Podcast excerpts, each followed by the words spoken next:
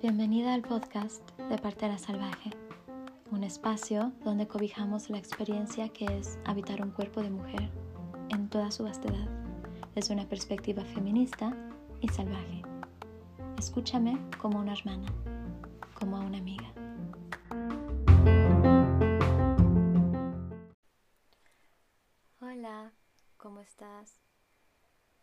Es la cuarta vez yo creo que estoy tratando de grabar este video y algo sucede, hay algún ruido fuerte que me hace interrumpir o pierdo el archivo, etcétera, etcétera. Y pues ya de tanto grabar me surgió una duda. Y es que me da mucha curiosidad el saber o el imaginar desde dónde me escuchas y qué haces mientras. ¿Me escuchas mientras cocinas algo sabroso, mientras manejas, mientras haces jardinería o mientras ordenas tus cosas. Oye, si te animas, mándame un, un DM con una foto de lo que estás haciendo ahora mismo. Ay, eso sonó mejor en mi mente. Ojalá no suene muy extraño para ti o fuera un hostigador. Es mera curiosidad. No quiero ser como ese vato creepy que te pregunta qué traes puesto. Ay, no. Como te imaginarás, ya por lo que has escuchado, este cuarto episodio es bastante improvisado. La semana se me derrumbó encima como avalancha a una velocidad desmesurada y sin que yo me diera mucha cuenta de qué sucedía. De repente es viernes de nuevo y aquí me tienen, un poco embrutada, un poco a ciegas y más desorientada de lo que me gustaría admitir, pero contenta y aunque parezca contradicción, bastante tranquila. Discúlpenme la desvergüenza, pero voy a culpar mi ineptitud a la luna llena de la que venimos saliendo y que como siempre coincide con mi periodo y que además fue embestido todo por el eclipse con luna de sangre, así que sí, me parece bastante bien, me acomoda muy bien el vaciar mi responsabilidad en todo esto. Pero bueno, bueno, ya. Suficiente introducción y suficiente procrastinación verbal, llamémosle. Vámonos de golpe y de fondo con el tema de hoy, que es la cuarentena posparto, o en otras palabras, la muy necesaria y muy escasa reverencia hacia el súper importante periodo de posparto. Pero ese es un título muy largo, así que no. En todas las culturas que tenían y que tienen gran sabiduría medicinal, como lo fueron la maya y la china, por ejemplo, existía una enorme devoción y un enorme cuidado hacia las cuatro a seis semanas posteriores al parto, que curiosamente es exactamente el mismo tiempo que el útero necesita para regresar a su tamaño y posiciones originales. Y bueno, las reglas, las pautas cambian de cultura a cultura, pero las dos generalizadas sin importar de la distancia geográfica y del tiempo, les estoy hablando de miles de años, son las siguientes dos reglas. Número uno, el reposo. La madre permanecía en cama tanto, tanto tiempo como fuera posible, mientras todas las demás personas de la familia y de la comunidad se encargaban de los demás hijos, de la comida, de la casa, etcétera, etcétera. Lo curioso de esto es que el reposo durante estos días permite que el útero descanse en la posición correcta, lo que previene todo tipo de problemas del suelo pélvico y problemas uterinos, como lo son las menstruaciones dolorosas, la incontinencia, la anorgasmia, el prolapso, etcétera, etcétera, todos los problemas de los que hablamos en el primer episodio de este podcast. Y recordemos, es que todos estos tejidos, todos estos ligamentos, todos estos tendones, músculos y finalmente el mismo órgano están bastante frágiles. Obviamente. O sea, han sido estirados, magullados y forzados a niveles casi casi sobrehumanos. Por lo que con el esfuerzo y el ejercicio realizados durante el periodo en el que aún no regresan a su posición y tamaños originales, pues obviamente suele derivar a esto a malposiciones, que a su vez ocasionan todo aquello de lo que ya hablamos anteriormente.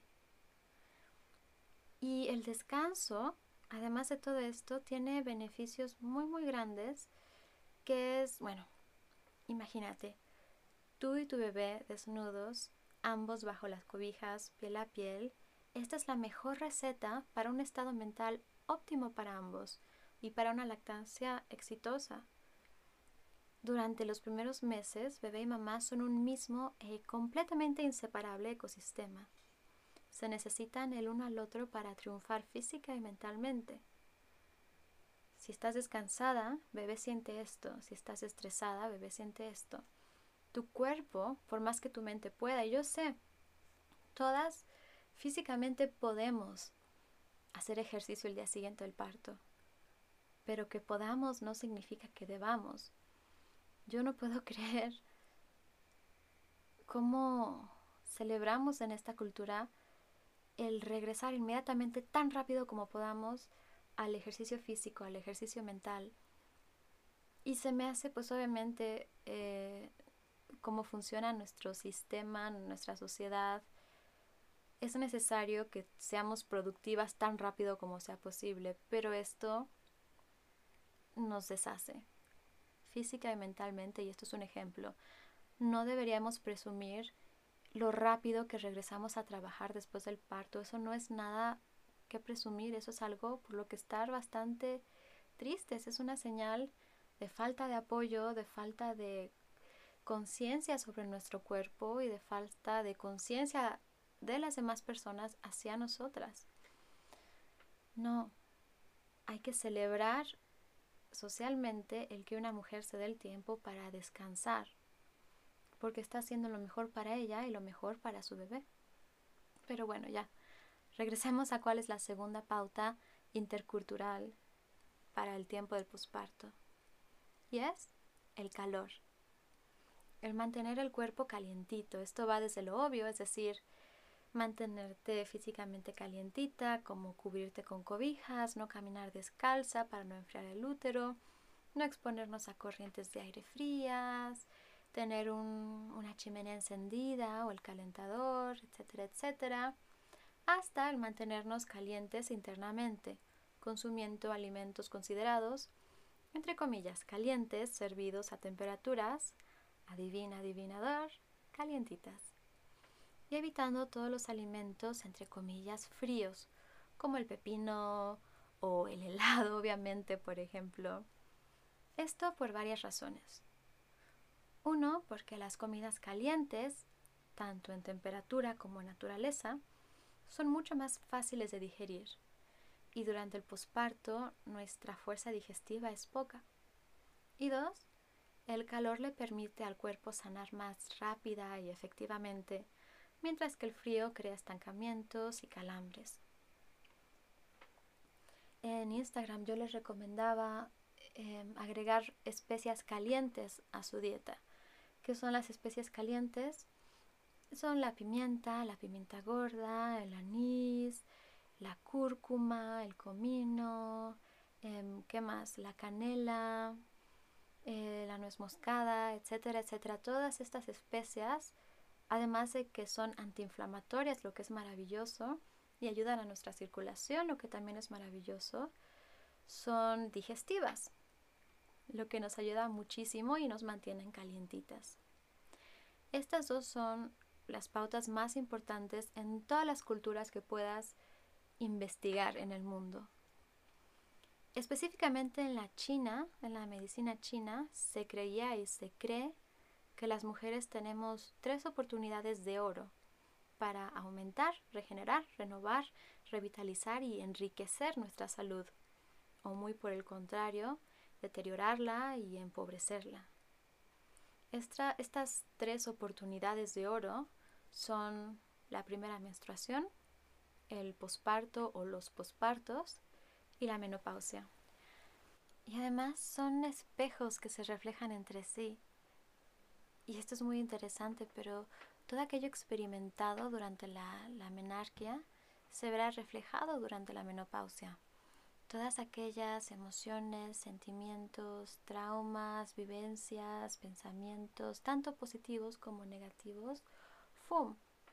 van como un espejo hacia la última etapa de nuestro nuestra vida cíclica como mujeres. Pero bueno, además de todo, se creía en esta, en esta medicina que como cuidamos de nuestro cuerpo y mente durante estas tres ventanas, tendría un impacto en los siguientes 40 años de nuestra vida.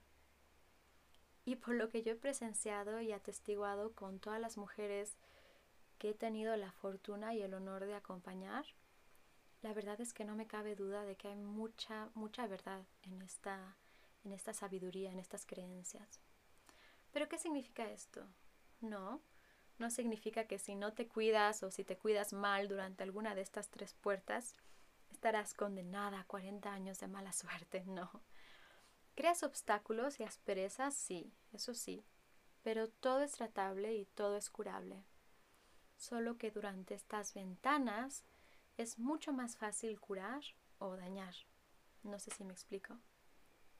Bueno, ¿cómo podemos traducir a la vida actual todo este conocimiento ancestral que es tan favorecedor para nosotras, nuestros bebés y nuestros cuerpos, aún en tiempos modernos, obviamente?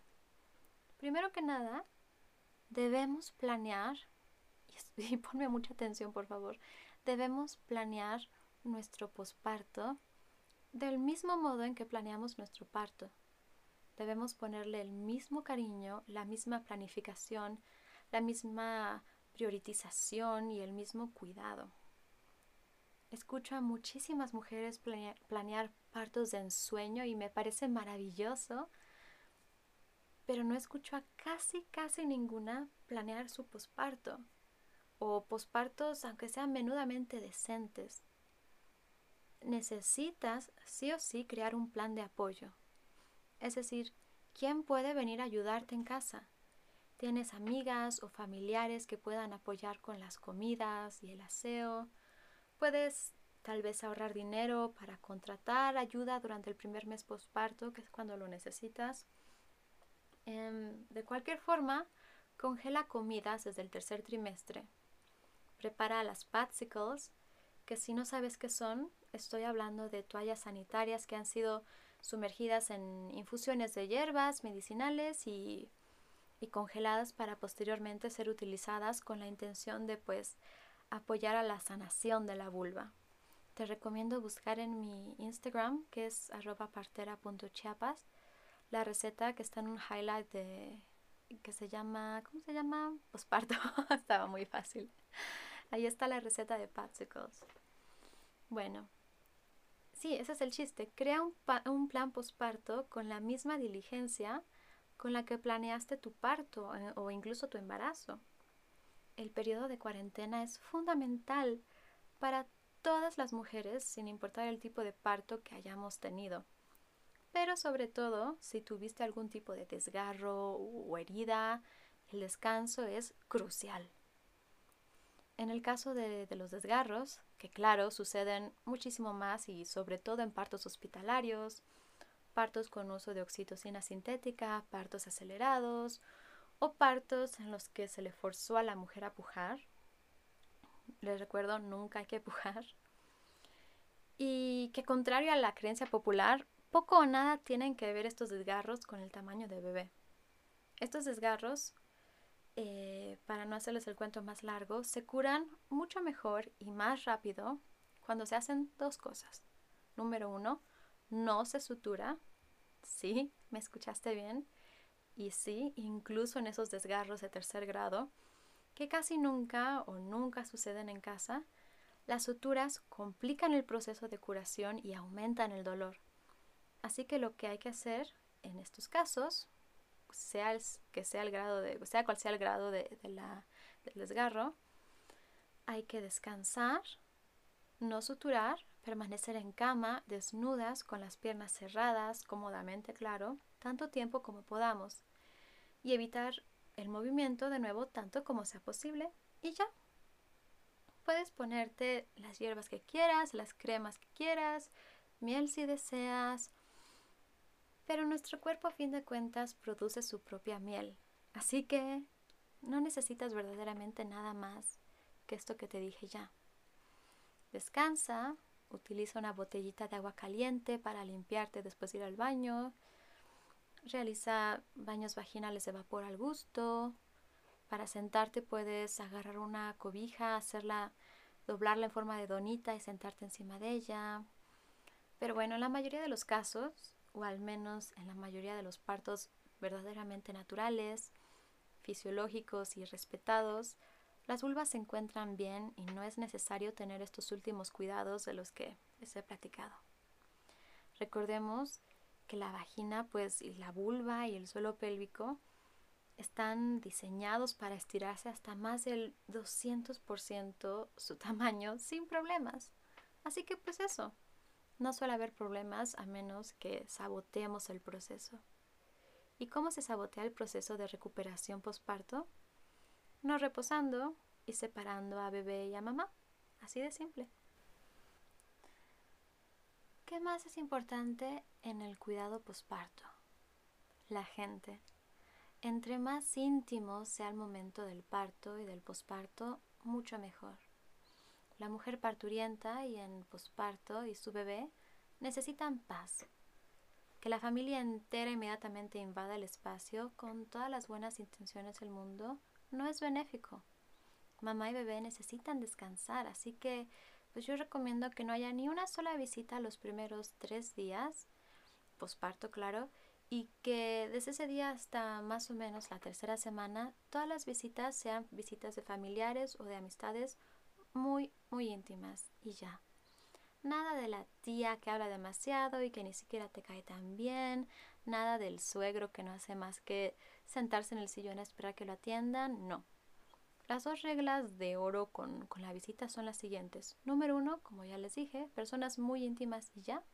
Y número dos, si no vienen a ayudarte, que no vengan y punto. Si vienen solo a cargar a bebé y a tomarle fotos y a decir, ay, qué bonito, que no sé qué, y ya, pues mejor que se esperen al mes. Pero si vienen antes del mes, que sepan de antemano que esperas que traigan alguna comida o que te ayuden en la cocina o con la ropa o o lo que sea que necesites ayuda. Punto. Y ya. Finalmente, una vez que el periodo de cuarentena haya terminado, suele, o al menos tradicionalmente hablando, suele suceder uno de los momentos más bellos, el cierre, que es una pequeña ceremonia o ritual que marca el fin del, del periodo de embarazo y del parto, el final de este periodo tan tierno, tan blando y tan sensible que es el primer mes posparto, en el que las olas emocionales, hormonales y hasta energéticas del parto aún resuenan totalmente en el hogar y en la mamá y en bebé y en la pareja si es que la hay. En este ritual se suele consentir a la mamá con un baño caliente de flores y de hierbas y de sales, se suele hacer una gran y deliciosa comida que se comparte entre amigas y hermanas y parientes cercanas. Se puede hacer un masaje o un cierre de cuerpo con chal. Se puede hacer lo que tú desees. Es como un baby shower postparto, por decirlo de algún modo. Aunque puede ser en, en grupo, en comunidad, como puede ser privado. Y bueno, ya después de este día, después de este cierre, empiezas tu nueva vida como una mujer nueva y renovada lista para emprender de nuevo tu vida cotidiana, entre comillas, pero ahora transformada y renovada, revitalizada y francamente renacida como mamá y como mujer. Así que ahora lo único que queda es que diseñes el posparto de tus sueños. ¿Cómo te imaginas cada semana? ¿Cómo te gustaría recuperarte? ¿A quién permitirás visitarte?